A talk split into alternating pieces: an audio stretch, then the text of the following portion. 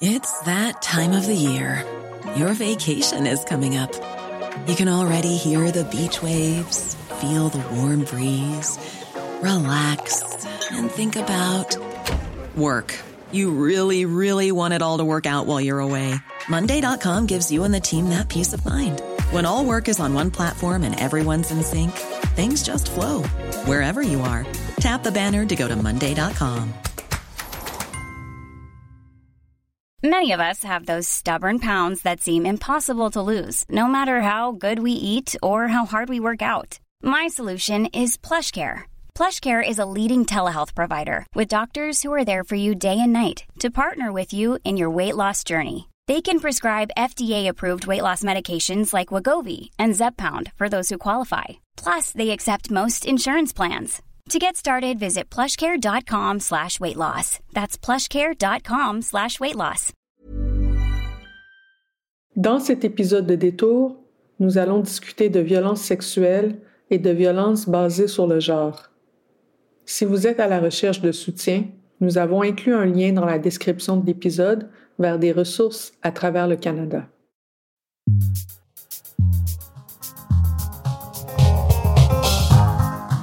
Bonjour, ici Émilie Nicolas et bienvenue à Détour. Aujourd'hui, euh, je suis avec Léa Clermont-Dion, militante féministe depuis son adolescence, auteure, réalisatrice. Bonjour Léa, ça va bien? Bonjour Émilie, ça va bien toi? Oui, merci beaucoup d'être là avec nous cette semaine. Bon, c'est l'été tire à sa fin, c'est bientôt la rentrée scolaire, puis on avait envie de parler avec Léa, qui est aussi une chercheuse à l'Université Concordia, de deux choses. D'abord, l'évolution du mouvement Moi aussi dans le milieu scolaire.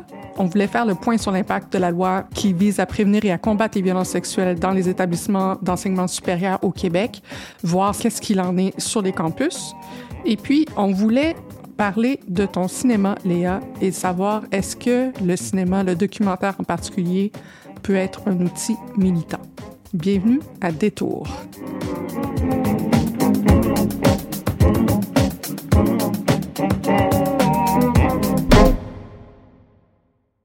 Ça fait déjà quelques années que le mouvement, moi aussi, a passé sur la planète. Le mouvement, en termes de, disons, hashtag, est derrière nous, mais il y a quand même des conséquences jusqu'à aujourd'hui. Et on va le nommer d'emblée aussi un, un backlash quand même des mouvements masculinistes qui sont de plus en plus forts aussi sur les médias sociaux, notamment en réaction avec la montée du féminisme dans les dernières années. Il y a autant des, enjeux de violence en ligne que de violence en personne contre les femmes, contre les minorités de genre aussi qui continuent.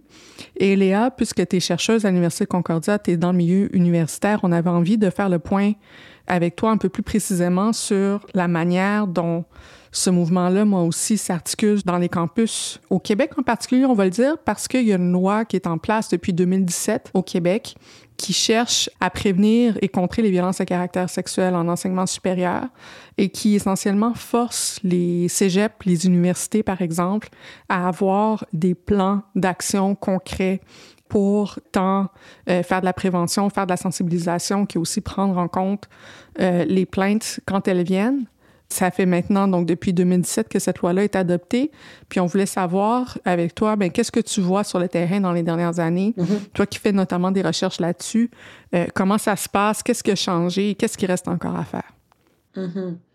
Bien, je trouve que c'est une, une, bonne question, Émilie. Puis c'est drôle que qu'on aborde en fait cet angle-là puisque je l'applique la loi au quotidien dans l'université euh, où je travaille, euh, c'est-à-dire, oui, carrément, parce que la loi finalement P22 visait d'établir un plan cadre là, pour euh, les politiques de prévention des violences à caractère sexuel, mais elle exigeait aussi de la part des institutions, les 151 au Québec, de d'adopter des formations obligatoires là, qui, qui puissent finalement sensibiliser et les employés et les étudiantes et étudiants à ces questions-là. Euh, et dans mon centre de recherche, on a été mandaté pour faire l'une de ces formations vidéo qui va être disponible donc à, tous les employés puis toutes les universités. Et donc, euh, il y a d'abord euh, ce côté-là que je peux finalement un peu observer dans l'application et dans mon université et dans les autres universités. Mm-hmm. Le bilan, je pense qu'il est quand même favorable. Il est favorable en ce sens où euh, les institutions ont bien reçu cette idée-là d'avoir l'obligation d'avoir une politique claire.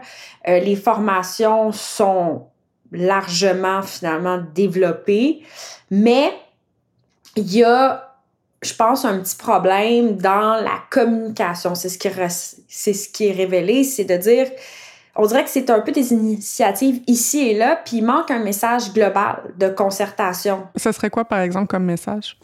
Bien, par exemple, tu sais, dans les dernières années, il y avait eu la campagne Sans oui, c'est non, oui. qui était à la base une initiative étudiante. C'est comme si les étudiants et les étudiants se rattachent pas à ce, ce message-là. C'est comme si ça rejoignait pas tant les gens. Mm. Donc là, il y a comme un travail de créer justement une campagne qui puisse dire, hey, toi, tu assistes à cette formation-là sur le consentement, euh, tu contribues à une société plus égalitaire, tu sais, quelque chose qui soit un petit peu plus rassembleur. Mais, mais sinon, tu sais, je sais pas, toi, dans ce que tu observes de ton côté, est-ce que tu as eu des échos euh, de, de l'application de la loi?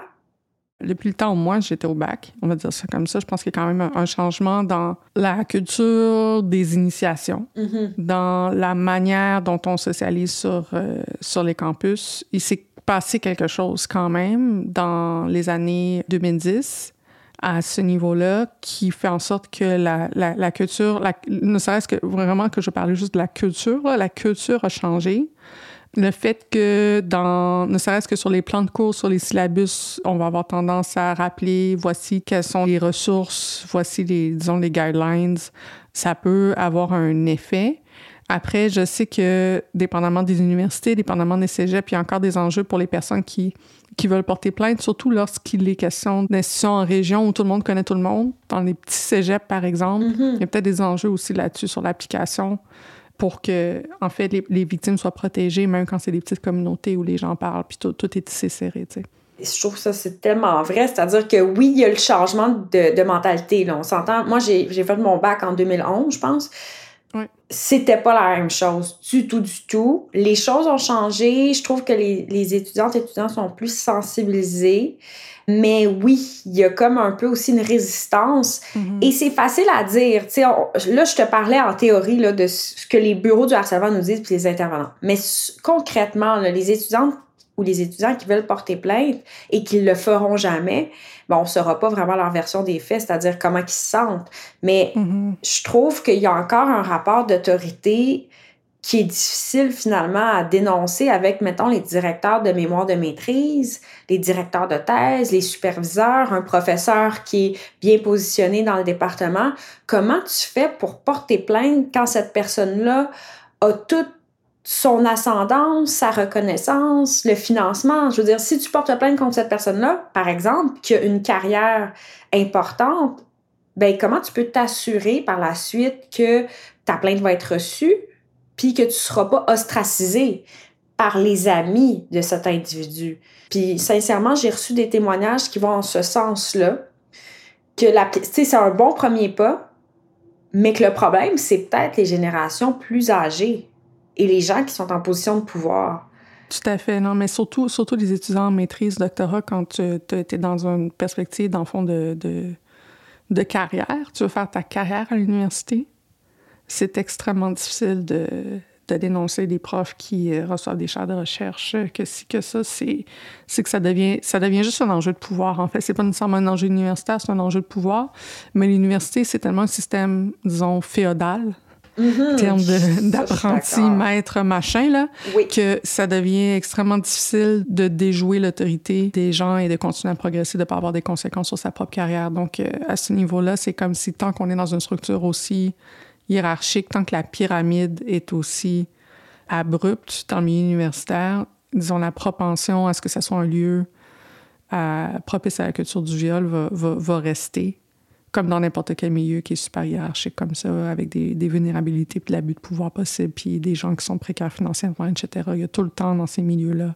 En fait, c'est incroyable. C'est incroyable comme La promiscuité la... aussi. Ben oui. La promiscuité, les conférences, les gens qui voyagent, qui prennent un verre euh, après. Concrètement, là, je veux dire, tu es dans une situation de vulnérabilité quand tu es à la maîtrise au doc, tu as un petit salaire, tu es fatigué, tu es éreinté, on demande beaucoup de production de la recherche.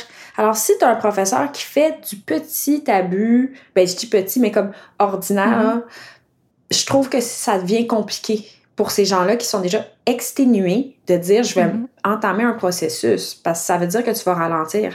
Et ça, on en parle peu. Ça, c'est des situations qui, malheureusement, sont encore... Euh, je pense que ça a peut-être changé dans les dernières années, j'espère, mais c'est encore des choses qui sont complètement anodines. c'est banalisé. C'est complètement banalisé. Ça fait partie de la culture même, je dirais, de, je trouve, de l'université. Il y a comme une romance de ça. Mm-hmm. Puis il y a plein de profs qui trouvent ça ridicule, ce genre, la loi P22, là, qui rit de ça, qui ridiculise, qui, qui disent que c'est pas important, que les millennials se plaignent pour rien, que c'est des enfants rois. Je veux dire, on a juste à regarder ce que Julius Gray avait écrit dans Le Devoir euh, il y a quelques années, post-MeToo. Il avait justement décrit les étudiants et étudiantes qui se plaignaient d'enfants rois.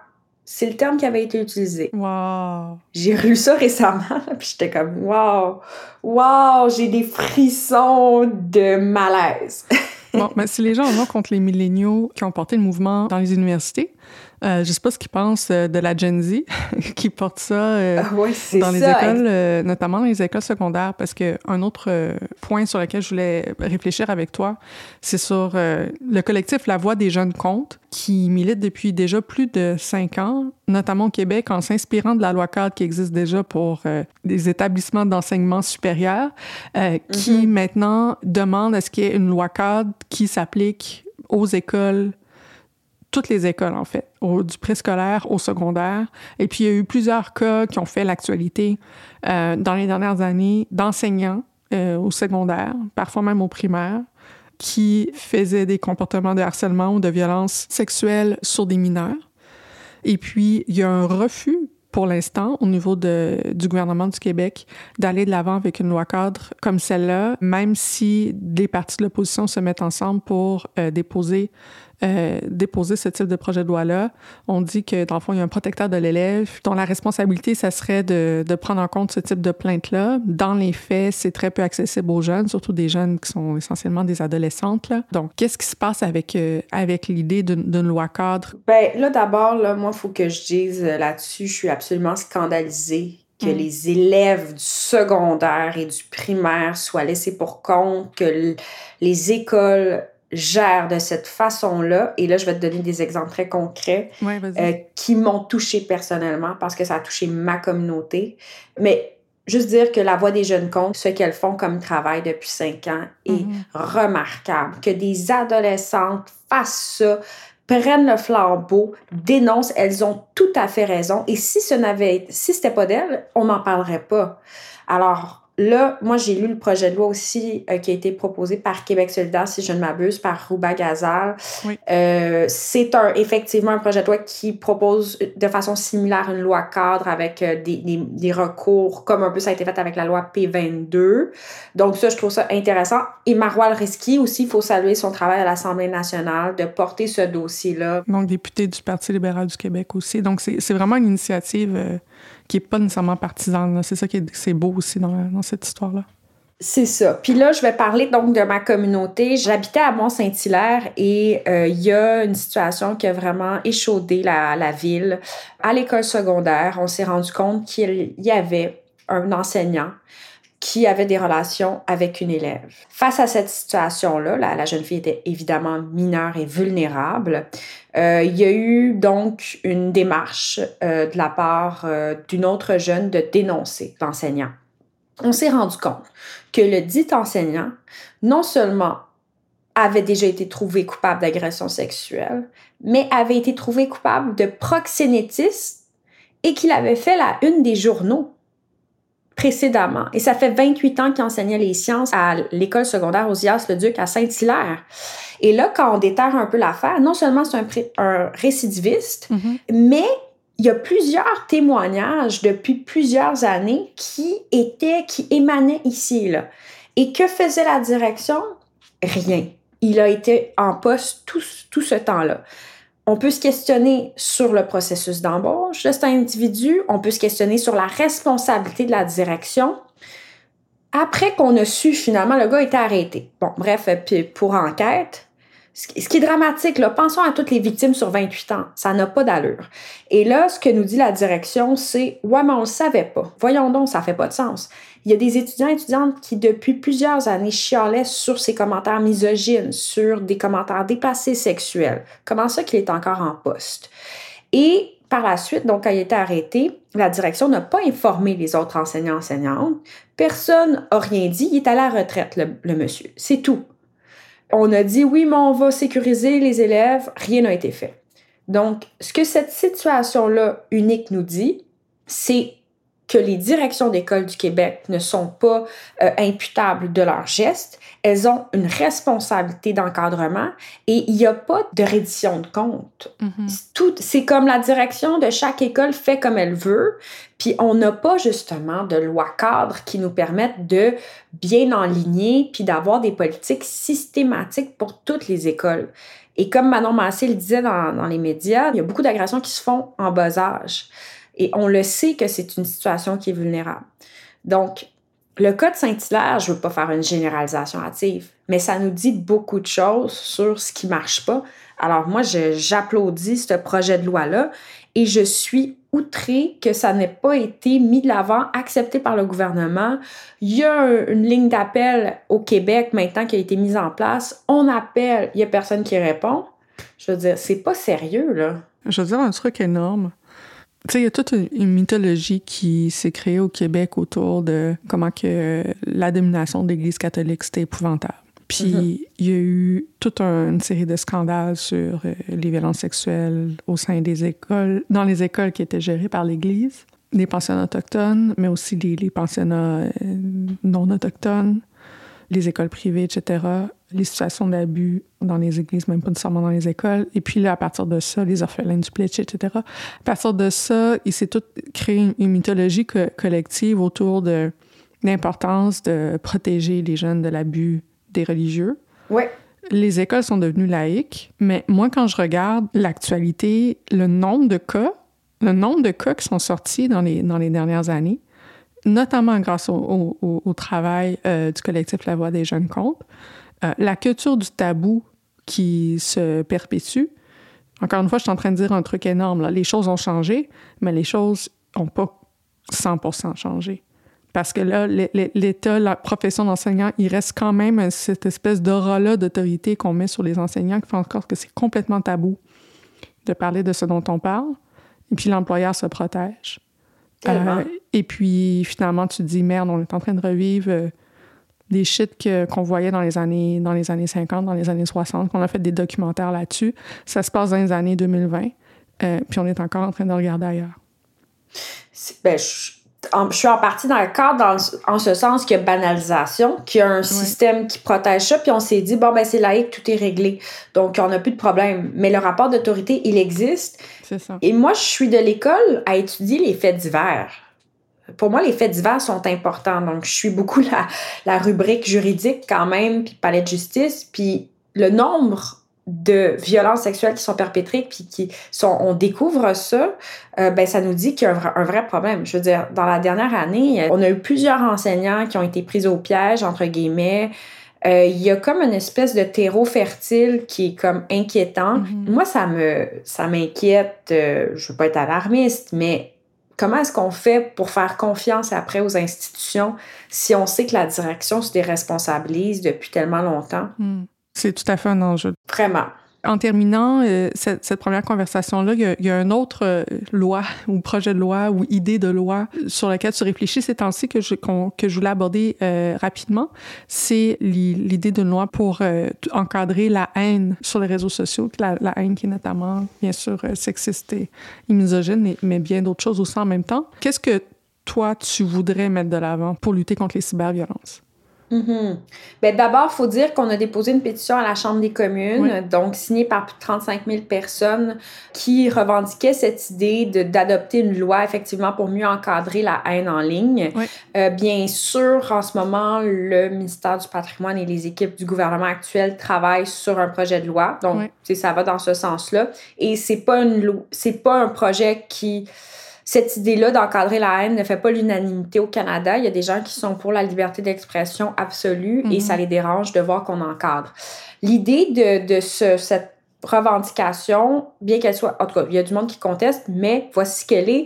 C'est-à-dire qu'on pense qu'il est important que les plateformes soient obligées et contraintes, donc par l'État, euh, de retirer les propos haineux euh, et les menaces sous peine d'une amende. Mm. On est inspiré donc par l'Allemagne qui a adopté une telle loi et pour l'Allemagne, l'amende est de 50 millions d'euros, je pense. C'est énorme. C'est comme énorme. Alors, cette amende-là est un frein, c'est-à-dire c'est l'État qui dit non, stop, on arrête, Meta, vous vous soumettez à nos lois, etc.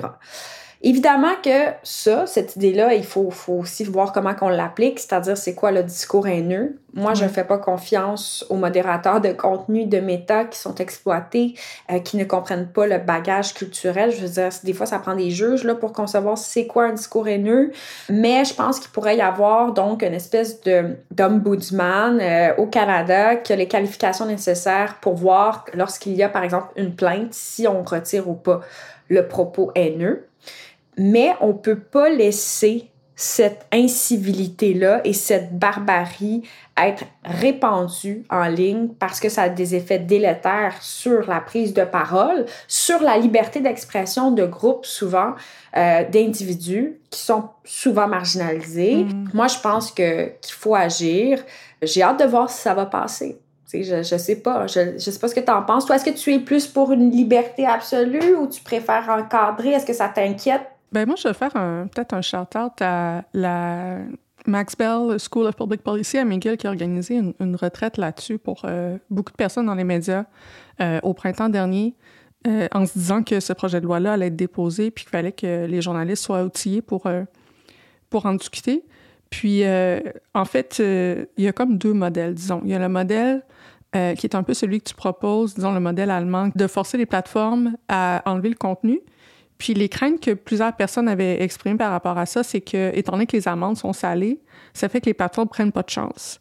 Et que donc, tu trouves à euh, censurer des sujets au complet, des mots-clés au complet, puis ça, c'est des robots, bien sûr, c'est pas juste des, individus là, qui font ça, fait que c'est beaucoup les algorithmes. Moi, je me suis retrouvée bloquée de Twitter il y a deux ans parce que je parlais de racisme puis le, robot pense que c'est moi qui est raciste alors que je parle de racisme. Souvent, ce que ça fait, c'est que les, personnes des communautés marginalisées utilisent les mêmes mots-clés pour dénoncer leur oppression que les personnes qui veulent parler d'oppression. Le sarcasme n'est pas décodé. Par exemple, l'humour n'est pas décodé. Et la censure se retrouve à, à, backfire souvent sur les communautés marginalisées avec cette approche-là. Puis, euh, ça fonctionne avec l'intelligence artificielle. Donc, plus tu es dans une langue, plus tu utilises des... Euh, des idiomes qui sont pas, disons, centraux. Il y a des grosses communautés, par exemple, en France, quand tu parles en français québécois, la qualité de la modération du contenu est vraiment pas la même que quand tu es en anglais américain. Fait que ça, c'était les enjeux avec cette approche-là. L'autre, approche qui voulait plutôt mettre de l'avant, ça, c'était vraiment euh, Francis Hogan, qui est comme une, ex-employée de Facebook qui est devenue whistleblower. Ce qu'elle parlait, c'était plutôt de... Ah oui, hein? Oui, vraiment. Ce qu'elle disait, c'est qu'essentiellement, les, les, les, les propos haineux sont, sont récompensés en ce moment avec les algorithmes des plateformes et qu'il y a plutôt une approche qu'on pourrait faire qui vise à pénaliser les, de changer finalement l'algorithme pour s'assurer que les personnes qui ne tiennent pas des propos haineux sont celles qui deviennent les plus populaires. Ah, mais ça, je trouve ça extraordinaire. Ça, c'est intéressant. Parce qu'en ce moment, c'est le contraire qui se passe. Plutôt que d'essayer de, de, de, censurer les propos haineux individuels, tu t'assures de créer un écosystème où les propos haineux cessent de mener à de la viralité et de la popularité. Puis ça s'auto-marginalise. Il n'y a plus incitatif dans l'écosystème de la plateforme à produire des contenus haineux pour faire avancer sa visibilité. Puis que, en faisant ça, puis il y a différents, elle donne différents exemples d'outils qu'on peut faire à l'intérieur des plateformes, que les ingénieurs peuvent faire à l'intérieur des plateformes pour, pour faire ça, que si on encadrait de cette manière-là, on peut éviter le combat sur la liberté d'expression, puis seulement dire, mais qu'est-ce que la plateforme récompense, qu'est-ce que la plateforme punit? Euh, est-ce que, par exemple, les personnes qui tiennent des propos qui génèrent de l'appréciation, même des gens qui ne sont pas d'accord, si c'est ces gens-là qui deviennent super populaires sur les médias sociaux, tu as déjà changé la culture de l'écosystème, tu as déjà cessé de récompenser les, les extrêmes, puis qu'en faisant ça, déjà, tu as amélioré le contenu de la conversation. Donc, euh, je pense que le diable va être dans les détails dans ce projet-là. Ben, c'est ça. Puis le problème aussi avec l'initiative, même qu'on a menée, parce qu'on est capable d'autocritique, évidemment, là, puis même ce projet de loi-là, c'est que on a comme prémisse un idéal. L'idéal que Facebook va travailler correctement en ce sens-là, tu sais. Alors qu'on sait que, je veux dire, c'est leur intelligence artificielle pour opérer la haine est imparfaite, comme tu l'as mentionné. Par contre, moi, j'ai quand même un malaise avec le fait qu'on laisse certains propos haineux être diffusés, tu sais. Mm. Parce que ça peut vraiment ruiner une vie, ça peut avoir de grands impacts dans le développement euh, de, de la gentilité de la personne. Donc, même la proposition d'améliorer la visibilité des contenus qui ne sont pas haineux, on dirait que je trouve ça aussi idéaliste de penser que ça se pourrait. Je pense qu'il faut pratiquement accepter que l'espace public est rendu violent, puis c'est inadéquat, c'est pas acceptable. Mais en ce moment, c'est ça. On va arrêter de faire comme si tout va bien, là. There's never been a faster or easier way to start your weight loss journey than with PlushCare. PlushCare accepts most insurance plans and gives you online access to board-certified physicians who can prescribe FDA-approved weight loss medications like Wigovi and Zepbound for those who qualify. Take charge of your health and speak with a board-certified physician about a weight loss plan that's right for you. Get started today at plushcare.com slash weight loss. That's plushcare.com slash weight loss. plushcare.com slash weight loss. Léa, à Détour, on aime ça, toujours prendre un moment entre nos deux gros segments pour souligner des histoires ou euh, des enjeux qui ont attiré notre attention dans les derniers temps. Donc, Léa, toi, qu'est-ce que tu aimerais qu'on garde en tête cette semaine? Ben, moi, je trouve que Justin Trudeau, le premier ministre du Canada, peut très bien aller avec son fils euh, voir Barbie. Pas plus grave que ça. Il peut porter du rose. Ah, Vous savez, en 1900, les hommes portaient du rose.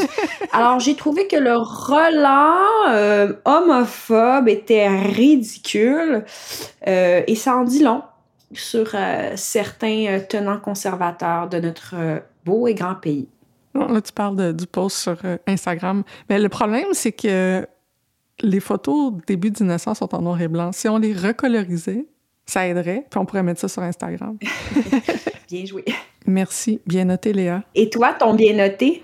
Écoute, je voulais aussi te parler de, Justin Trudeau, c'est vraiment drôle, mais je vais te parler plutôt de, de sa séparation, euh, ou plutôt de la manière dont on a parlé de sa séparation à, à lui et à sa conjointe, euh, Sophie Grégoire. Je sais que c'est l'été, là, puis qu'il se passe pas grand-chose dans les médias, mais franchement, le niveau de gossip que ça, ça a suscité dans les salles de nouvelles, pour les gens qui étaient pas en vacances, c'est comme si c'était le breaking news, c'était l'affaire que là, il fallait que tout le monde ait son hot take. Et là, pendant que tout le monde est en train de paniquer parce que tout le monde se, se, se, se préoccupe de, de, ce qui arrive avec le premier couple du pays, il a, commencé à avoir une réflexion éthique qui s'enclenche sur genre, wait, on n'est plus en 1970. wait, arrêtez de le comparer avec son père. Genre, le contexte du droit familial puis des mentalités ont complètement changé depuis ce temps-là. Wait, si on agit nous-mêmes comme ces gens-là, tout notre lectorat qui lui-même vit des séparations va pas se sentir très bien là-dedans. Mm-hmm. Donc, ça a comme pris c'est comme si les réflexes reptiliens sont embarqués. Oui, après ça, Après ça, tout le monde a eu comme un malaise. Tout le monde voulait que les autres aient un hot take dessus, mais tout le monde avait un malaise à être la personne qui allait avoir le hot take. C'était vraiment fascinant, en fait, ce qui s'est passé dans, dans, les coulisses. Là. Pour vrai, il y a une régression. Là. On devient comme des individus dans une cour d'école, pratiquement, là, qui s'excitent un peu trop pour la situation. Puis ce que je trouve triste, moi, je pense qu'une séparation, c'est toujours triste, là, particulièrement avec des enfants. Mm-hmm. Alors, euh, je me demandais vraiment comment les enfants géraient ça, en fait, toute cette espèce d'éclaboussement. Ça n'a pas dû être simple. Et aussi, euh, le fait que euh, les adversaires politiques utilisent la séparation pour rappeler que leur propre couple et famille va donc bien bien. C'est vraiment pas le moment Poliev pour rappeler que ta famille va bien, puis que tu as une, donc une belle famille. Non, ça, je trouvais que c'était un gros zéro. Là. Alors, euh, voilà. Ouais. Il s'est défendu, hein, parce qu'il a mis de l'avant de publicité avec sa, sa, sa, femme, ses enfants, etc., jusqu'à quelques jours après. Il s'est défendu en disant que, bon, c'était timé depuis longtemps, c'était pas, il est en train de refaire son image, mauvais, le timing n'était pas prévu. Euh, mais... Mais de toute façon, le gestionnaire de communauté de l'équipe a un sens critique pour dire oui ou non, est-ce qu'on met ça sur Facebook maintenant? Moi, ce que je veux dire par là, c'est que faut aussi, des fois, faire preuve d'empathie, là, au-delà du, du, du, commérage euh, nono euh, dans l'espace public, ce qu'on dit a une portée. Euh, donc, euh, voilà. Euh, moi, j'espère que, que, que, tout le monde ira bien. C'est bien noté, Émilie. The more I deal with women in life, the more they piss me off so bad. Faudrait que tu fasses attention. Il va peut-être t'arriver quelque chose.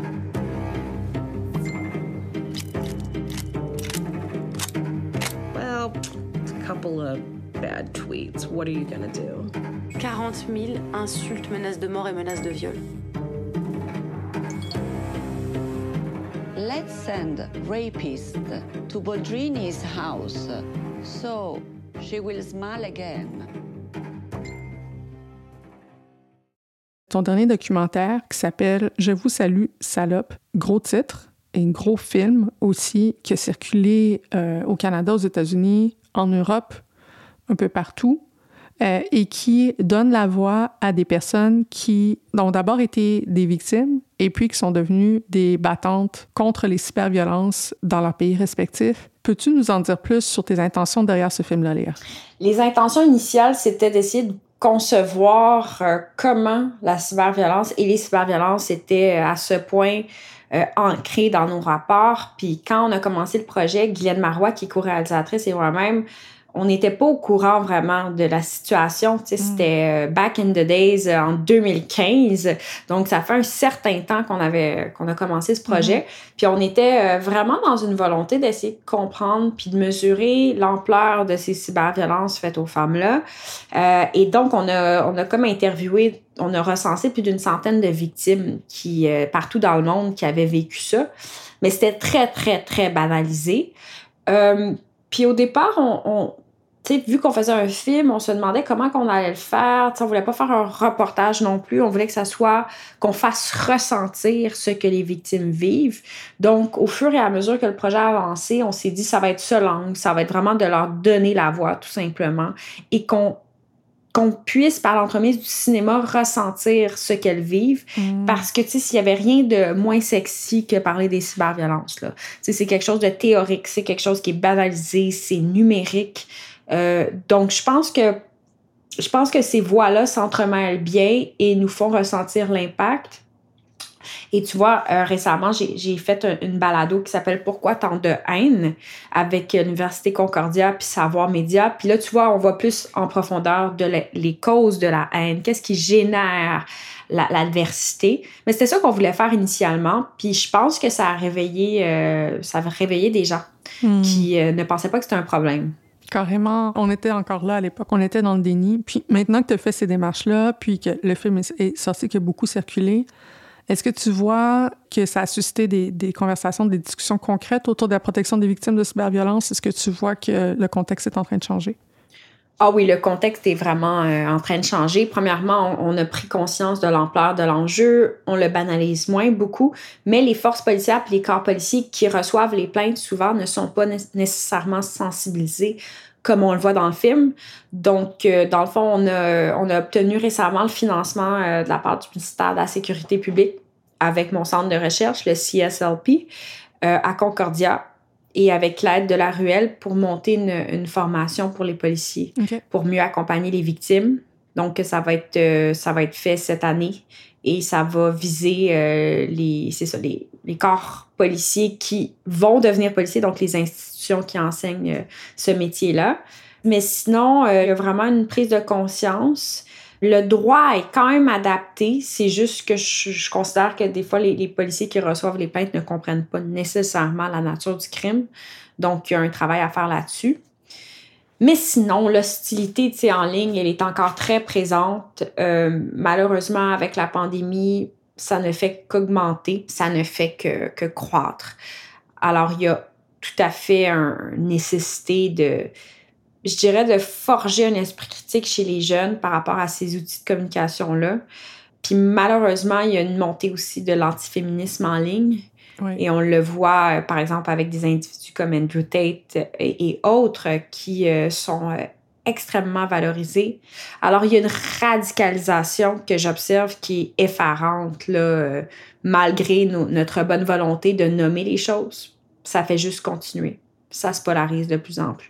Ben oui, parce qu'en plus du lancement du film l'an passé, tu avais aussi lancé des ressources euh, pédagogiques sur le sujet de la, de la superviolence, euh, si on ne se trompe pas, donc euh, des capsules, aussi des, des, des, des, fiches info pratiques pour les jeunes de 12 à 17 ans, parce que c'est là souvent où, par les médias sociaux notamment, on est, on est exposé au discours masculiniste d'un Andrew Tate ou d'un Jordan Peterson, notamment. C'est là beaucoup qu'il y a des reculs. Est-ce que ces ressources-là ont été utilisées jusqu'à maintenant comme tu le souhaitais? Oui? Oui, vraiment. Euh, Stop les cyberviolences. Donc, c'est la campagne qui, justement, a, été financée par le secrétariat à la condition féminine. Puis, effectivement, sur cette campagne-là, c'est un site internet, stoplescyberviolences.ca. C'est accessible à mhm. tous. Et c'est des fiches pédagogiques, c'est des capsules de sensibilisation qui peuvent être utilisées par les enseignantes puis les enseignants. Euh, donc, la campagne a touché plus de 60 000 étudiantes et étudiants au Québec dans la dernière année, ce qui est euh, au-dessus de nos espérances parce que c'est beaucoup de travail de déploiement, ça, faire ça, de, toucher les jeunes. Le, film a été vu dans 80 institutions. Pour nous, le travail d'éducation est absolument essentiel. Et d'ailleurs, dans mon centre de recherche, le CSLP, c'est aussi l'une des missions, c'est la pédagogie des enjeux sensibles au jeune public. Hmm. On pense qu'il ne faut pas infantiliser les jeunes. On pense qu'il faut aborder ces questions-là. Moi, il n'est pas rare que quand je vais dans une école secondaire, on me parle de Jordan Peterson ou on me parle d'Andrew Tate. Alors, comment est-ce que on peut les accompagner dans ces discours-là à se faire un esprit critique? Non, mais c'est fou hein, quand même. J'aurais pas pensé que en 2023, la mode sur TikTok, ça serait des vidéos de jeunes femmes, toutes à peu près blondes, super minces, en, robe. J'ai peur. Qui euh, font euh, le café pour leur mari, euh, puis du yoga avant de commencer un petit déjeuner santé pour leur famille. C'est incroyable. Je suis, je suis pas bien, je suis pas bien, je, je suis pas bien. Je suis pas à l'aise. Pas à l'aise. On retourne à la sphère domestique. J'ai l'impression d'être dans les années 50 je suis vraiment troublée par ces représentations-là. Je suis pas à l'aise. Mais ben, justement, parlant des années 50, euh, on, voulait, voulait avoir quand même te demander ton opinion parce que le gros film de l'été, puis je, trouvais ça intéressant de demander l'opinion à une cinéaste, euh, c'est quand même c'est quand même Barbie, mm-hmm. euh, une industrie qui, a eu ses heures de gloire dans les années 60-70 et, et l'influence que ça peut avoir sur le, sur le courant féministe aujourd'hui d'avoir le recours au cinéma et à l'image pour, pour revenir à, comme ça à des icônes ou à des images qui, ont tellement marqué euh, les générations, les générations qui, qui nous précèdent, puis qu'on se disait, mon Dieu, ça c'est Barbie, tout ça, c'est dans le passé, puis finalement, non, c'est en 2023. Ouais, ben je trouve ça intéressant, moi, euh, ce, ce, ce, rapport à Barbie. La symbolique est intéressante parce que j'ai l'impression qu'il y a une réappropriation de codes. Euh, comme Barbie, des codes populaires. Et euh, cette réappropriation-là vient avec peut-être une subversion euh, de dire Ah, Barbie peut être aussi plus rebelle qu'on ne le pense. Barbie a sa propre capacité d'émancipation puis peut nous faire rêver. Donc, oui, Barbie a été longtemps symbole de, d'un modèle unique de beauté qui est tout à fait, ben, je pense, critiquable. on peut puis peut-être un manque de diversité également quand ça a été créé. Mais il y a quelque chose d'intéressant dans la diversification des modèles. Puis moi, je trouve ça plus intéressant pour les enfants d'avoir une Barbie qui peut vraiment être libre de ses actions euh, qu'une simplement une poupée. Une poupée, euh, bébé qui, qui ramène les enfants et les petites filles au care simplement à titre euh, d'exemple plus personnel, moi, je jouais au Barbie, puis mes Barbie étaient toujours euh, divorcées, toujours euh, maîtres de leur destin. Elles avaient plusieurs amants. elles, tu sais, je leur inventais des vies. Mm. Puis ça, je trouve ça le fun d'inventer des. Tu sais, la, capacité pour l'enfant de susciter l'imaginaire, puis de d'empowerment, il est là quand même avec ce jouet. Ouais, ben en fait, les mêmes chroniqueurs euh, qui aiment bâcher ce film-là sont ceux aussi qui aiment bâcher ton travail. Donc, c'est pour ça qu'il y a quand même, même si c'est si des... Ben, je me demande s'il n'y a pas une petite misogynie internalisée. Oui, c'est ça exactement. Donc, même si c'est des films complètement différents, des types de cinéma complètement différents, il y a quand même, euh, il y a quand même euh, quelque chose de... de euh, ça vient exciter les, les, les fibres euh, des mêmes, euh, des mêmes, des mêmes individus. Oui, c'est ça. Donc, il y a quand même quelque chose là-dedans, au-delà de toutes les critiques extrêmement euh, importantes et légitimes qu'on peut en faire. Peut-être euh, pour faire le lien en terminant, parce que quand même, justement, l'image, c'est souvent ce, ce, ce film-là ou ce, ce jouet-là, on l'a critiqué pour, euh, pour euh, l'image du, du, corps des femmes qui, qui met Ouais, de l'avant. Avec raison, d'ailleurs. Absolument. Et puis toi, Léa, ben, quand tu as commencé à, à militer à 12, 13, 14 ans, c'était vraiment notamment ça ton combat, la, la, la question de la diversité euh, de, de l'image corporelle.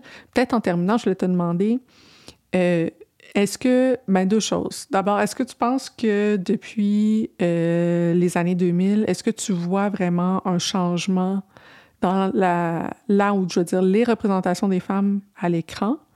Et toi, comme cinéaste, où est ta propre réflexion sur la représentation de la diversité des femmes à l'écran? Ben, je pense que ça s'est amélioré quand même euh, sur le plan euh, des représentations médiatiques traditionnelles, sur le plan de la diversité corporelle. Il y a quand même un avancement qu'on peut remarquer. Euh, là, je pense que diversité culturelle, il y a quand même du travail à faire énormément.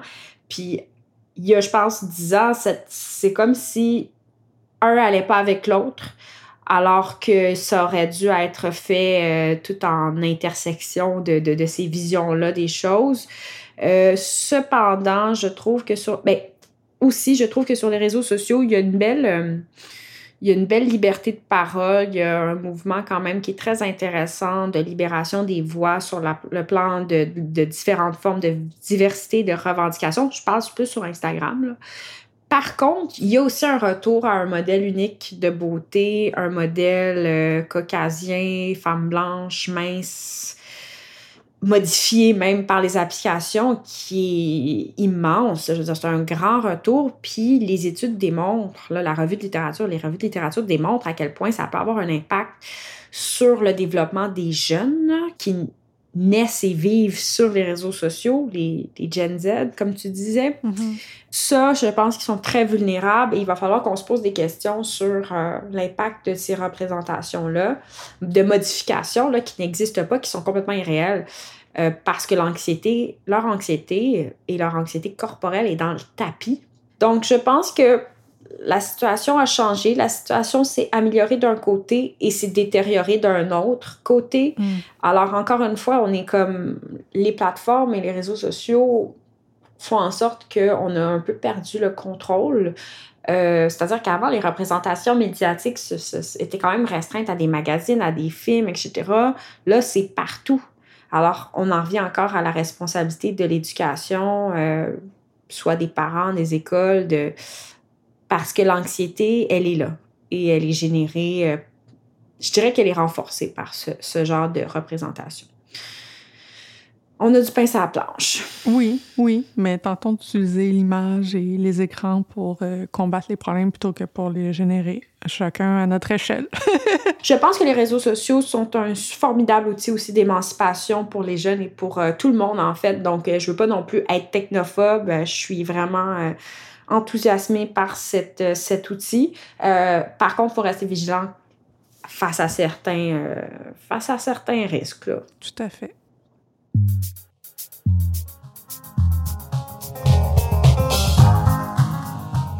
Merci beaucoup, Léa. C'est tout pour Détour aujourd'hui.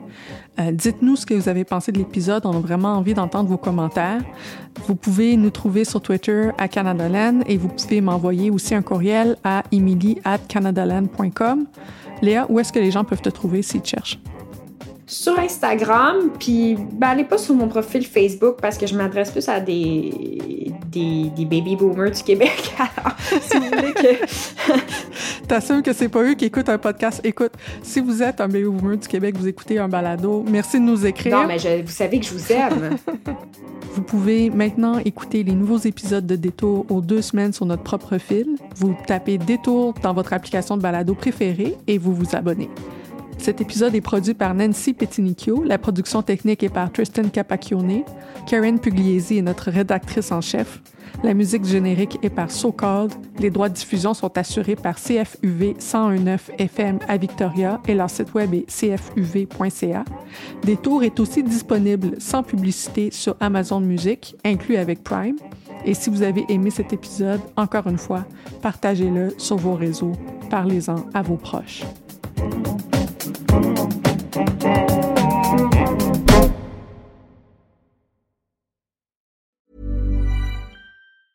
Even on a budget, quality is non-negotiable. That's why Quince is the place to score high-end essentials at 50 to 80% less than similar brands. Get your hands on buttery soft cashmere sweaters from just 60 bucks, Italian leather jackets, and so much more. And the best part about Quince, they exclusively partner with factories committed to safe, ethical, and responsible manufacturing. Elevate your style without the elevated price tag with Quince. Go to quince.com slash upgrade for free shipping and 365-day returns. A couple of years ago, a cop was shot dead on a deserted pier in the tiny nation of Belize. The only other person there that night was a frightened young woman, found covered in blood. By all appearances, it was an open and shut case. But not in Belize, where this woman was connected to a mysterious billionaire who basically runs the place. Justice will not be served in this case. She's gonna get away with it. Or will she? White Devil, a Campside Media original. Listen wherever you get your podcasts.